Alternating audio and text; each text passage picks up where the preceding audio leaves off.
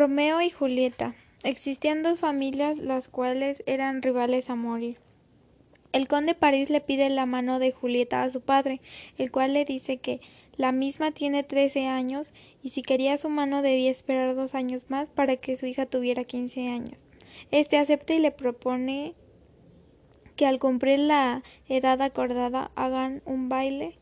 Sin embargo, un virus mortal atacó los pueblos haciendo morir a varios habitantes. Esto provoca que sea imposible organizar el baile acordado, entonces proponen una pequeña reunión por la mano de Julieta. Mientras tanto, en su casa, Romeo, hijo de los Montesco, el cual sufre de amores por una chica llamada Rosalinda, para animarlo, su primo le dijo que asistieran a la pequeña reunión de los Capuleto. Al llegar a la reunión, con sus medidas de prevención, Romeo a lo lejos vio una hermosa mujer, a la cual no se le veía bien el rostro, debido al cubrebocas que traía puesto. Al verla se enamoró perdidamente de ella.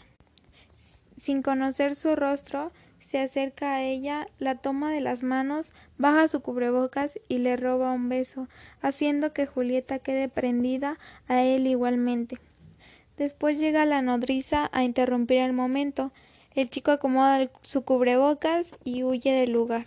Julieta le pregunta a la nodriza quién es el chico y ella le dice que es un Montesco. En Julieta surgen muchos sentimientos. Es muy guapo, pero es un Montesco, pero igual le quiero. Mientras Romeo la escucha debajo de su balcón, aquí es cuando ambos se confiesan su amor. Al siguiente día la nodriza de Julieta casa a ambos, a escondidas, cuidando no contagiarse del virus mortal.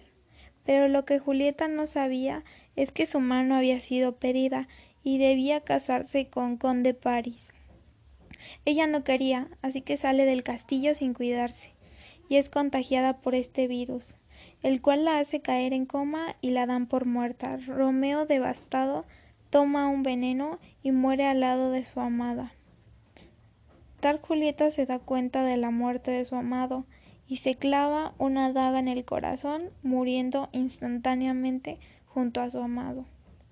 Las familias encuentran sus cuerpos y deciden romper la guerra entre ambas y crear una estatua de sus hijos para recordar su amor. Fin.